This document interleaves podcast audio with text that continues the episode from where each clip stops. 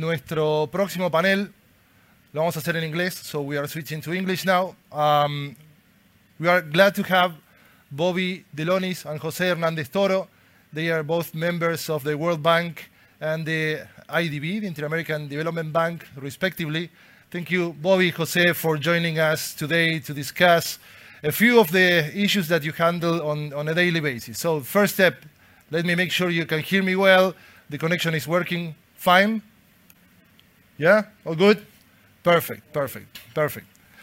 So let's start. We have about uh, 38 minutes, okay, to go on with our conversation. So let's start hearing from you. I mean, the basics on how uh, the World Bank and the IDB are different from other banks, right? I mean, what, what is essentially what you do that make you stand out? And then we will jump into uh, the sanctions regulations that you deal with that have impact in uh, public and, and, private sector uh, projects. So let's start there. Uh, let's say, Jose, if you want to go ahead. thank you, Gustavo. so we can start very briefly what are multilateral development banks, or MDBs that we call them. Uh, they are international financial institutions, uh, which includes you know, the most commonly known World Bank, Development the African Development Bank, others.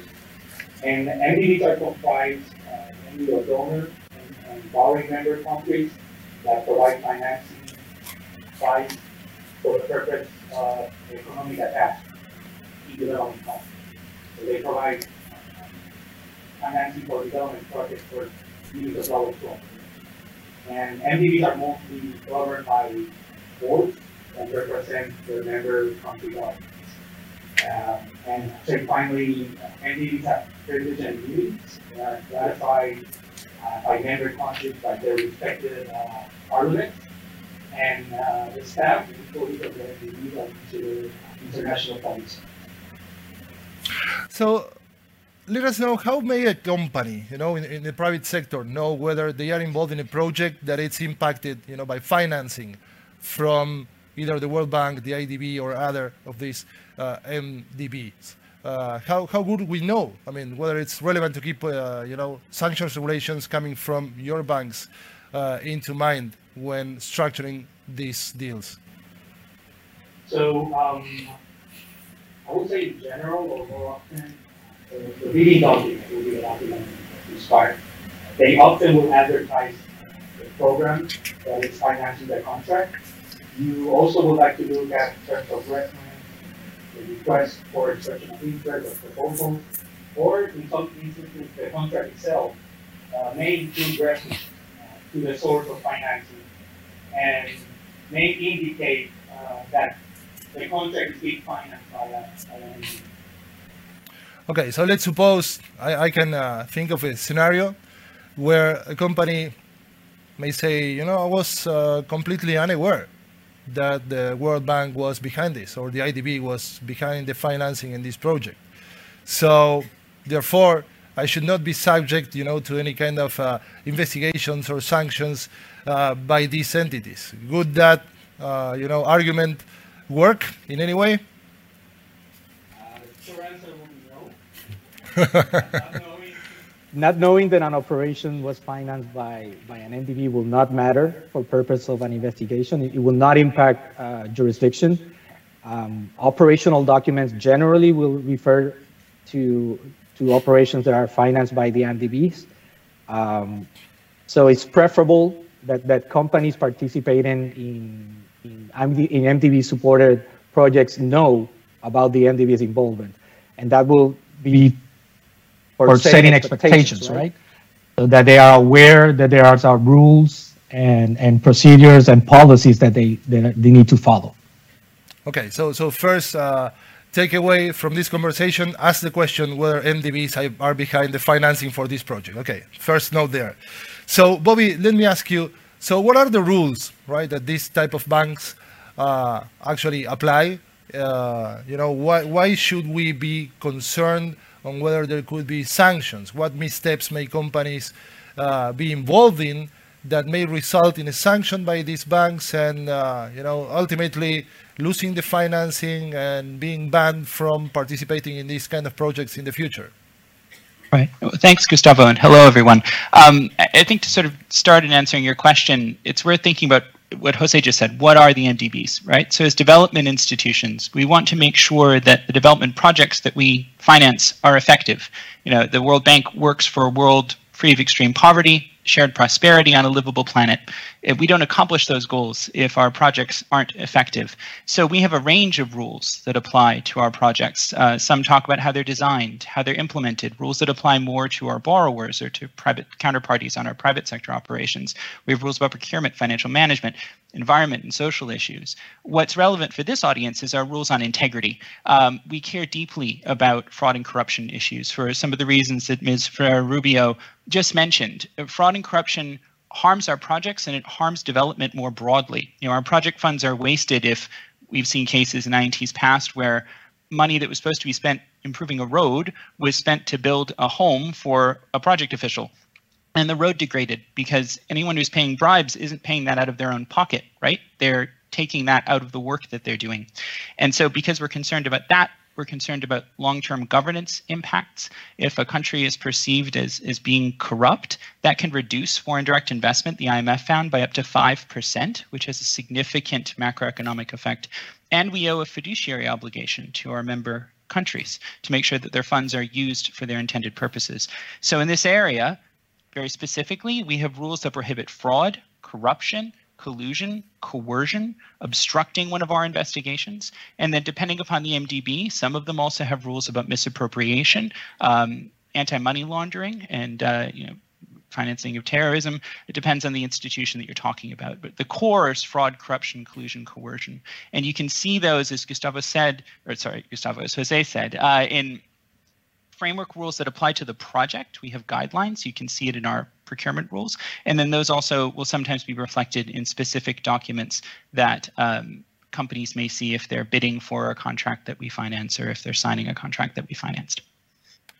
All right, so you described a number of regulations there. I mean, quite a, uh, an important list of conducts, right? So in addition to being mindful of local regulations, whatever you know the business project is going on, uh, companies should, also be mindful of regulations by MDBs, again, multilateral development banks involved in the financing. Okay, so are these rules the same for all the MDBs? I mean, how do they uh, differ? How are they similar when it comes to one MDB uh, or the other? Let's say the World Bank or the Inter-American Development Bank, for example.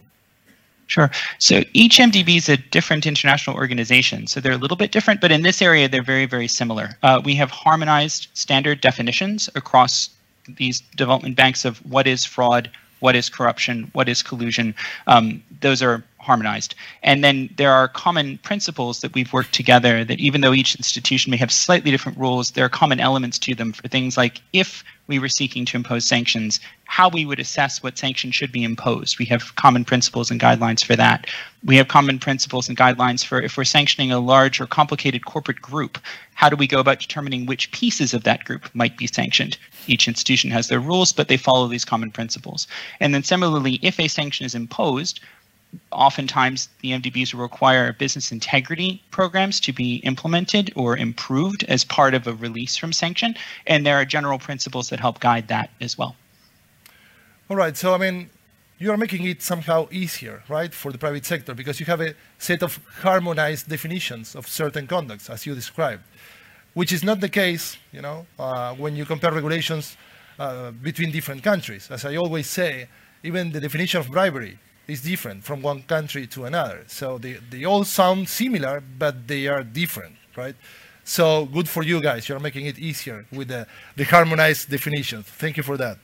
That being said, where can one find those rules and regulations? I assume the website for uh, your banks, but I mean, how will it be possible to be uh, really aware of all of those regulations and where are they published? Right. So, as Jose said, to start with, in many instances, you may see references to those rules if you're competing for a contract that we finance in the bidding documents um, or in the contracts if you were successful and received one that you sign. Uh, but as Jose also said, it's not a requirement, it's not always there. Um, and Gustavo, I would agree with you. The, the, place to look really is on our websites. The I know they're very large websites for all the uh, but the integrity offices, the investigative offices, have their own web pages that include and usually a key documents labeled thing. So for example, the World Bank, if you go to worldbank.org slash integrity, we've got links to these rules where you can see them and learn about them and get copies of them. Uh, oftentimes the bank's sanctions offices will also have websites where these rules are references. And in addition, if you're participating in one of our procurements, the procurement documents and rules that govern those processes are also all public and are also all shared on our websites, and they include these rules as well. So if you're wondering what rules apply to you, as you said, Gustavo, they're harmonized, but you always do want to look for the rules of the particular institution that's involved. So if you see a bidding document and says it's financed by the IDB, even if there's not background records, it's worth looking to see specifically what the IDB's rules are, and that's where you can find them. Excellent. So when we were preparing this uh, panel, I remember you guys told me about this uh, common mistake, right? And in understanding that MDB rules are either contract-based or notice-based. So tell us a bit uh, about that particular point. Right. So one of the things that's very interesting about our work, because we work for international organizations, what we are applying is international administrative law. So these rules and the sanction systems, the investigative offices that apply them, we're not operating based on contract. We're not operating based on notice. We are implementing aspects of our organization's charters. So these are all processes and rules that are inside the MDB. They apply to the project as a whole, as Jose said, and then they flow down to the participants that are in that, whether they know about it or whether you know, without a contract with the MDB specifically. Those are not prerequisites. Um, in practice, a few MDBs and instances may have chosen to limit certain aspects of their work with prior notice, but most MDBs don't require it. So for example, in the World Bank's instance, if we're lending to a project implemented by a government, our rules simply apply to everyone that receives funding under that project and anyone that's making decisions influencing how that funding is used. Our anti-corruption guidelines apply to everyone. And this issue is actually even raised before our sanctions board. Uh, we had a case uh, which resulted in decision number 130, which dealt with a company that had won a contract where the rules weren't referenced. And the board agreed um, with you know, the bank's policy, which is no, this, the rules apply to the project and therefore to the company as well. All right, so we were just a few minutes ago discussing with uh, Delia Ferreira Rubio that rules without the system to uh, implement and enforce those rules mean very little, right? So what do you guys do? I mean, what type of uh, procedures do you have in place to investigate uh, cases and, and, impose potentially sanctions when wrongdoing has been uh, proved? I guess I can speak at sort of a very broad level about how the rules connect, and then Jose, maybe I can hand to you to talk a bit about the investigation specifically. So, if you look at our rules, those guidelines that I referenced earlier, like the anti-corruption guidelines for the World Bank, they state what we investigate. They contain those definitions of fraud and corruption and collusion and coercion. Uh, they also reference the legal tools that we use to conduct our investigations. So, for example, the World Bank's anti-corruption guidelines have an express requirement that parties have to cooperate with an INT investigation, and then they also have a reference to the policies for the sanction systems that we apply if we think our rules have been broken. I think we can get to that a little bit later. Jose, do you want to talk about investigations? Well, yes. Once we start on, on investigations, uh, we have, through our authority to conduct audits uh, and reviews, we are able to access uh, or request information uh, that we deem relevant to an investigation. So that will include, it's very broad, you know, that will include any documents, any communications, um, uh, financial records or anything like that that will deem be relevant to our investigation in order for us to determine if there, if in fact there's a prohibited practice related to an, an operation that is financed uh, by, in this case, by the IDB. So what type of misconduct would you usually investigate, uh, Jose, uh, when dealing with these cases? Well, as, as, as Bobby uh, mentioned earlier, um, we, we go investigate fraud, corruption, collusion, coercion, um, Uh, there's also, uh, for example, for the case of the IDB misappropriation, uh, there are other MDBs that have included definitions for theft, uh, for AML and, and CFT violations. So those are, uh, in general, what kind of, uh, of uh, irregularities or prohibited practice, as we call them, we will investigate. And, and it's related to what Bobby had mentioned before.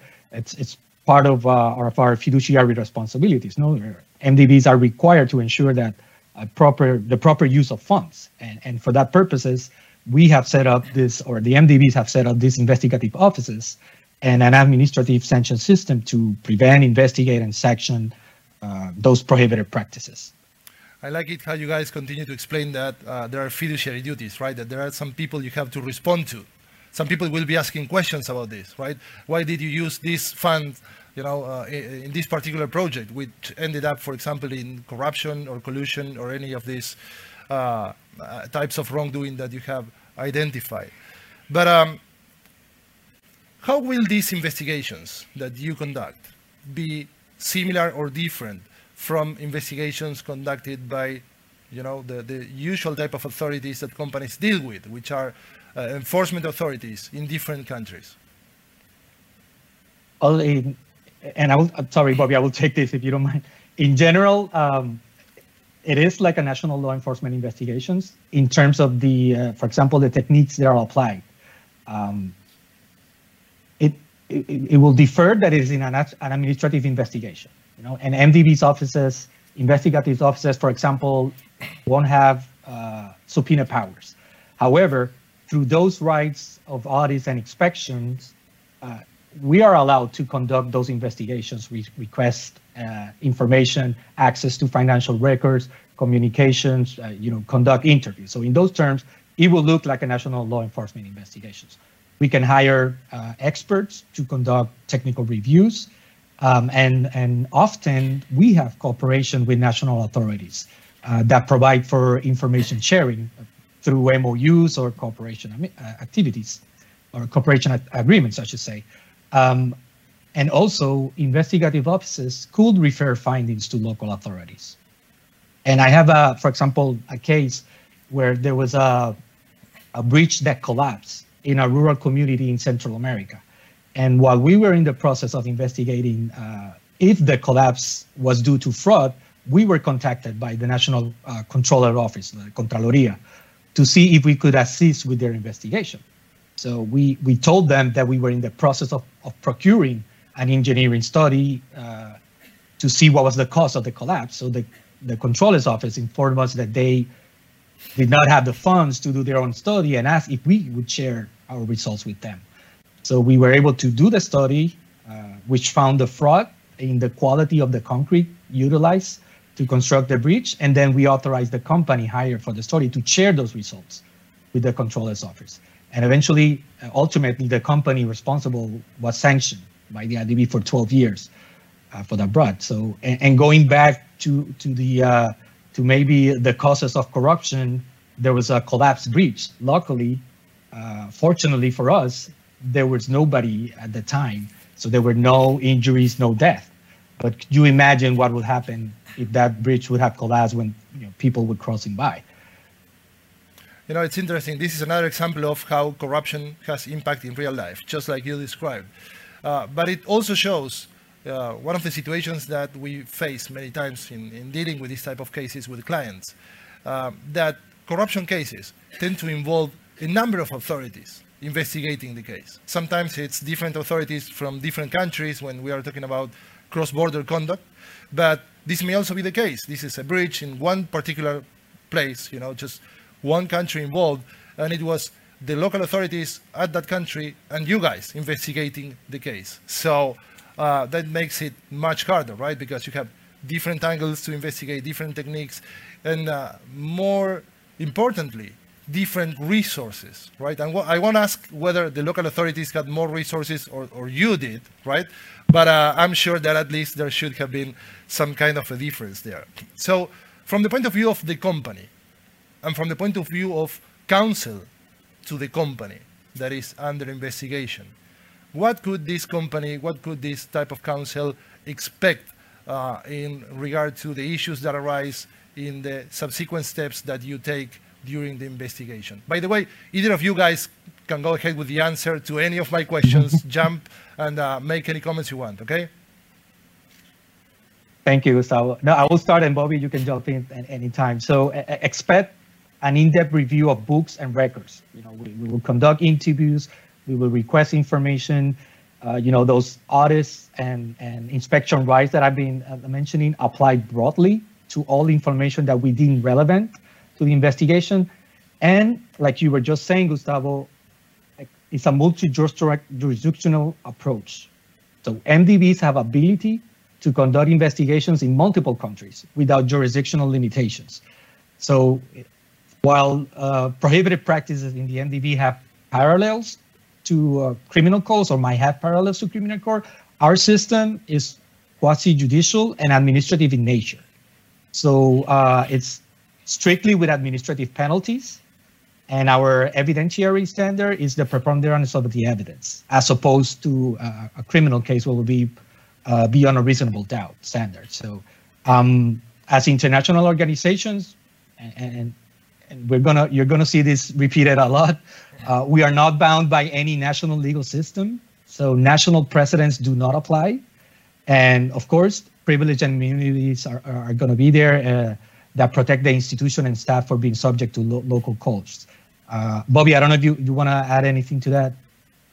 I think I just underscore one aspect, Jose, of what you said, which is the breadth of the information that we're entitled to access under our rules. Um, we need to understand how our funds were used. We'll sometimes have companies, for example, that will say, well, I'm using a project based accounting system. So I'm going to give you the accounts for just this project, but I'm not going to let you see anything that's in our broader accounts. Well, if we see transactions of funds moving back and forth between the project account and the general account, which can be common, then you know our offices need to see and are entitled to see those broader sets of records as well until we're satisfied that we understand how those funds were used. So that's a, a really important aspect here, as Jose said, and that cooperation is very important for everyone.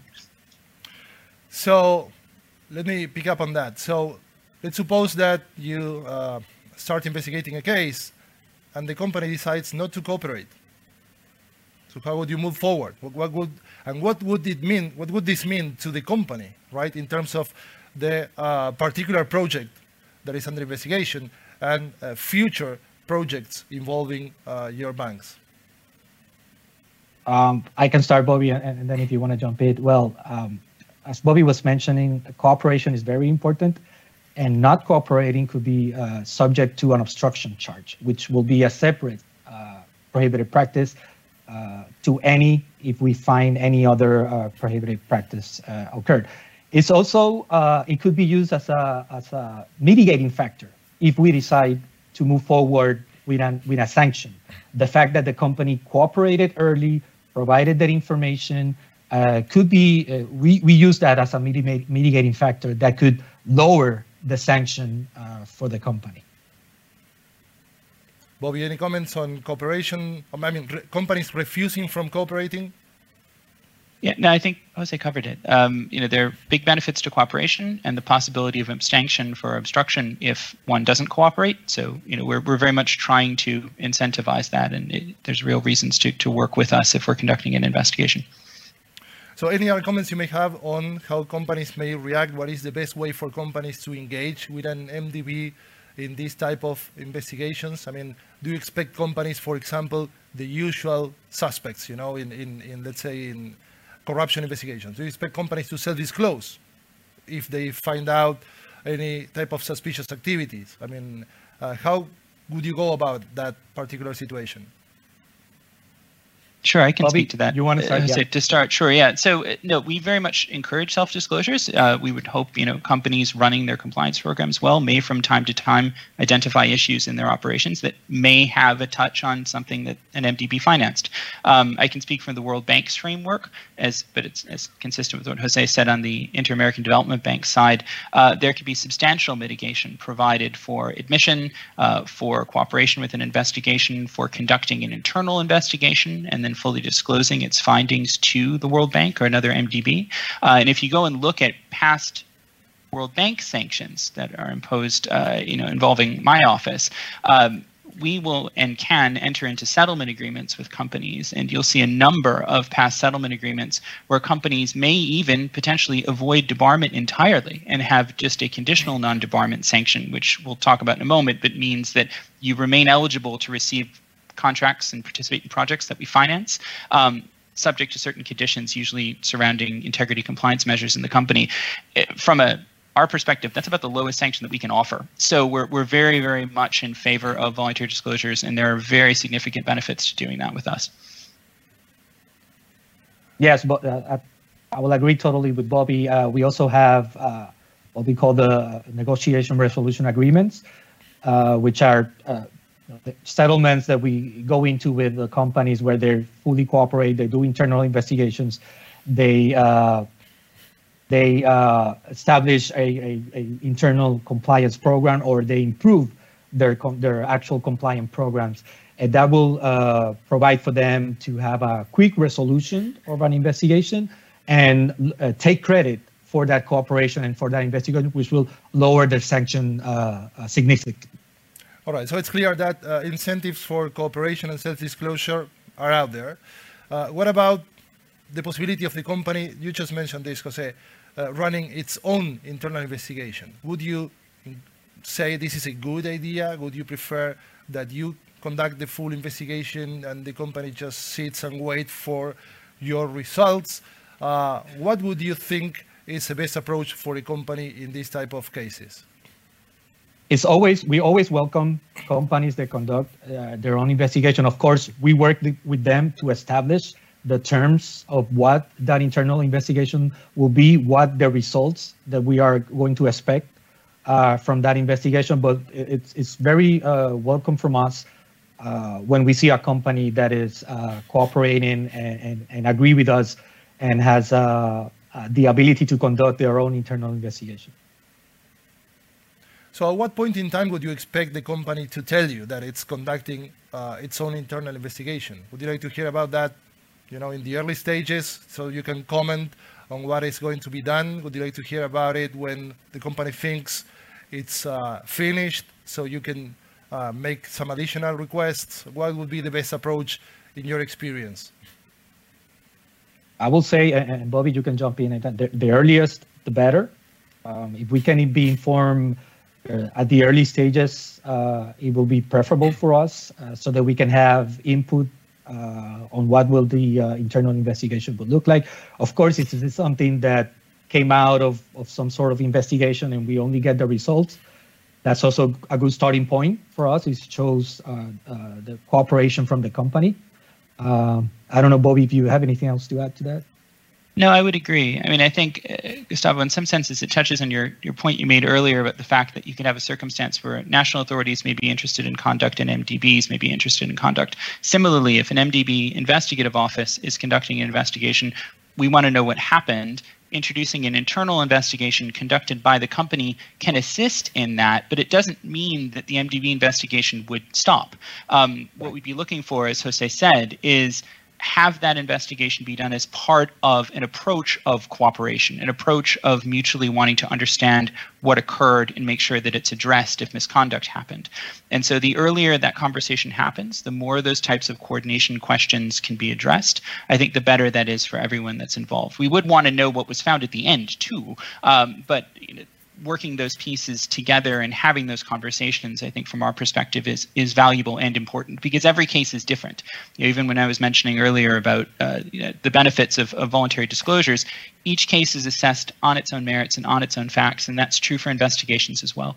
So the earlier, the more fulsome those conversations, the more cooperative those conversations, uh, the more efficiently and effectively it works for everyone. All right, quite clear. So let's look a bit at the dark side now. What are the usual mistakes that companies make and how could they be avoided? Well, I will, I will start by, uh, you know, the to understand the authority to investigate and review books and records, to have access to those records, to have access to communications, so to avoid any charge of obstruction. Uh, keep in mind that it's an administrative procedure and is handling is handled uh, following the policies of the MDB and is, uh, like we said so many times, not subject to local laws. Um, and, and one common mistake uh, that I hear is always, um, you know, uh, in case of law firms represent, well, my client didn't win the contract.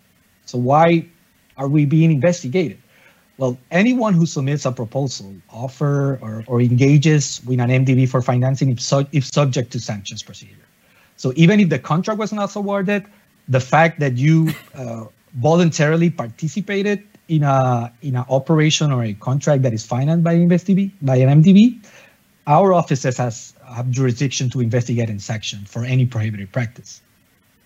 Well, that's a that's a big note, right? So if someone missed that, make sure you watch it on YouTube later and you know take a, a good uh, uh, you know look at that at that point particularly because just by participating, even if you were not awarded the contract, you are subject to uh, these regulations we are discussing right now by MDBs. So, Bobby, we have discussed regulations, we have discussed investigations. Uh, we need more, right? There is a sanctions system, uh, and there are, uh, let's say, authorities at both of these banks uh, that would particularly apply these regulations, penalties, and even the possibility to appeal against that initial decision. So, Bobby, can you please describe to us uh, the basics of the sanctions uh, system, for, please? Sure thing. So this is another area where the MDBs tend to have fairly similar systems. They have a number of common features. Uh, the jurisdiction of these systems, companies, nonprofits, individuals, entities that are participating on our projects, these systems don't apply to our staff. We have separate systems for those that are inside the organizations, but they're different. And they don't apply to government officials. Now, there's some exceptions there if they're consultants or if they are a public official that might also have a business on the side you could always address them in their capacity as running their business. But it's it's focused on the entities, as, as Jose was saying, and we've been discussing, that are uh, participating in our projects from the private sector. The systems usually have multiple tiers. There's typically two. The first will be an evaluation office, or at the World Bank, it's uh, the Office of Suspension and Debarment, and then the possibility of having a case contested up to a sanctions board or sanctions committee, depending on the MDB.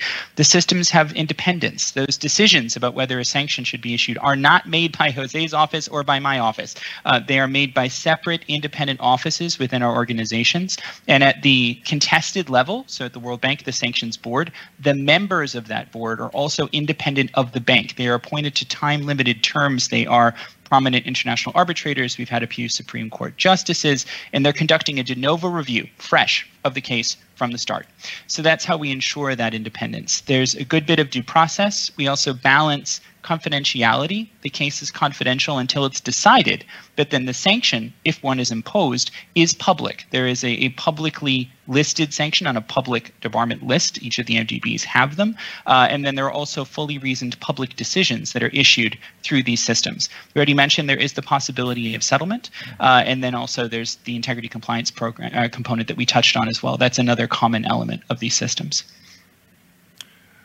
All right. So you mentioned significant due process, right? So somehow uh, we will have, a, I mean, companies will have a chance to defend themselves, provide the, any evidence that's available to them, and uh, as you described, cooperate with investigation and, and, and try to, to provide what they, they have to say. Um, so we've been through the investigation, we've been through the process. What type of sanctions can be imposed? Yep. Uh, well, there are a number. The the standard sanction that the MDBs could impose uh, is what's called a debarment with conditional release. So what we're doing is we're using our procurement systems to fight corruption and promote integrity. So a company would become ineligible, or an individual would become ineligible to participate in a project that we finance or to receive a contract that we finance uh, for a stated period of time. That's the debarment. Now, the condition release is they also would need to, in a settlement context, we talk about cooperation. On both sides, we talk about taking integrity compliance measures to improve their performance, improve their systems and controls. The goal is both to best protect our organizations, again, fulfilling that fiduciary duty by ensuring that when a company that is excluded comes back into the market of our contractors, that they aren't going to just repeat the same misconduct. But we also want to use that as an opportunity to promote compliance more broadly, kind of like what's being discussed at this conference. So we have an office at the World Bank, for example, the Integrity Compliance Office, that they're applying guidelines that address specific cases and they interact with sanctioned companies, but they also promote integrity compliance at events and outreach and trainings more broadly. And we try to combine those two things. That's the main sanction. Uh, there's also the possibility of a straight debarment with no conditions. It's uncommon. The conditional non-debarment I mentioned, where you have to fulfill those conditions but you remain eligible. Uh, and then there's the possibility of imposing financial restitution if we can quantify what the amount is. And at the lightest level, a public letter of reprimand, but those are, are fairly uncommon. And what is cross debarment? Sure. So, a group of five of the multilateral development banks that have harmonized all of their uh, sanctionable practice definitions and have similar sanction systems will automatically apply each other's debarment decisions if those debarment decisions are for greater than a year and are for one of those harmonized practices. So, if concrete example. If you were to go to the World Bank's debarment website right now and look at what the first entity on the list is, it's an Italian company uh, called Todini Costruzioni Generali SPA.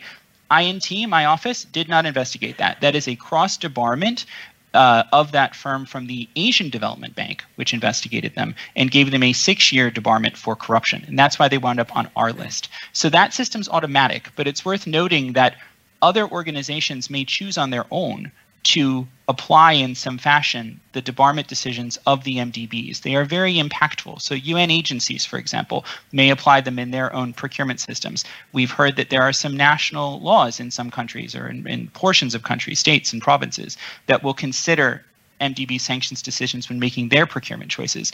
And it gets caught by due diligence firms. One of the more entertaining phone calls I had once was with someone with a very heavy accent from the New York, New Jersey Port Authority because they were considering contracting with an entity that we had sanctioned and they wanted to know what we could tell them about it. Uh, obviously, they don't cross debar with us, but the questions are asked, and it's worth knowing about taking these systems and investigations and potential consequences seriously. So we're reaching the end of our panel. Uh, my final question for both of you is whether these MDB sanctions can be appealed with national courts in different countries. No. hey, the short that's answer. A, for, that's a strong for, answer. okay, you have a position there. That, yeah, well, for the reasons that Jose said, uh, these are systems that are inside the organizations. The organizations have privileges and immunities under national and international law. And so the sanctions decisions and whether they are contested stay within the organizations. All right. I wonder, I'm wondering if uh, companies may have had different views on that in the past. But um, on that note, we have reached the end of our panel. Thank you both Bobby, Jose, uh, you have been extremely clear about all of these topics, and this is uh, truly valuable information for many of the companies uh, watching on the other side of uh, our broadcasting online.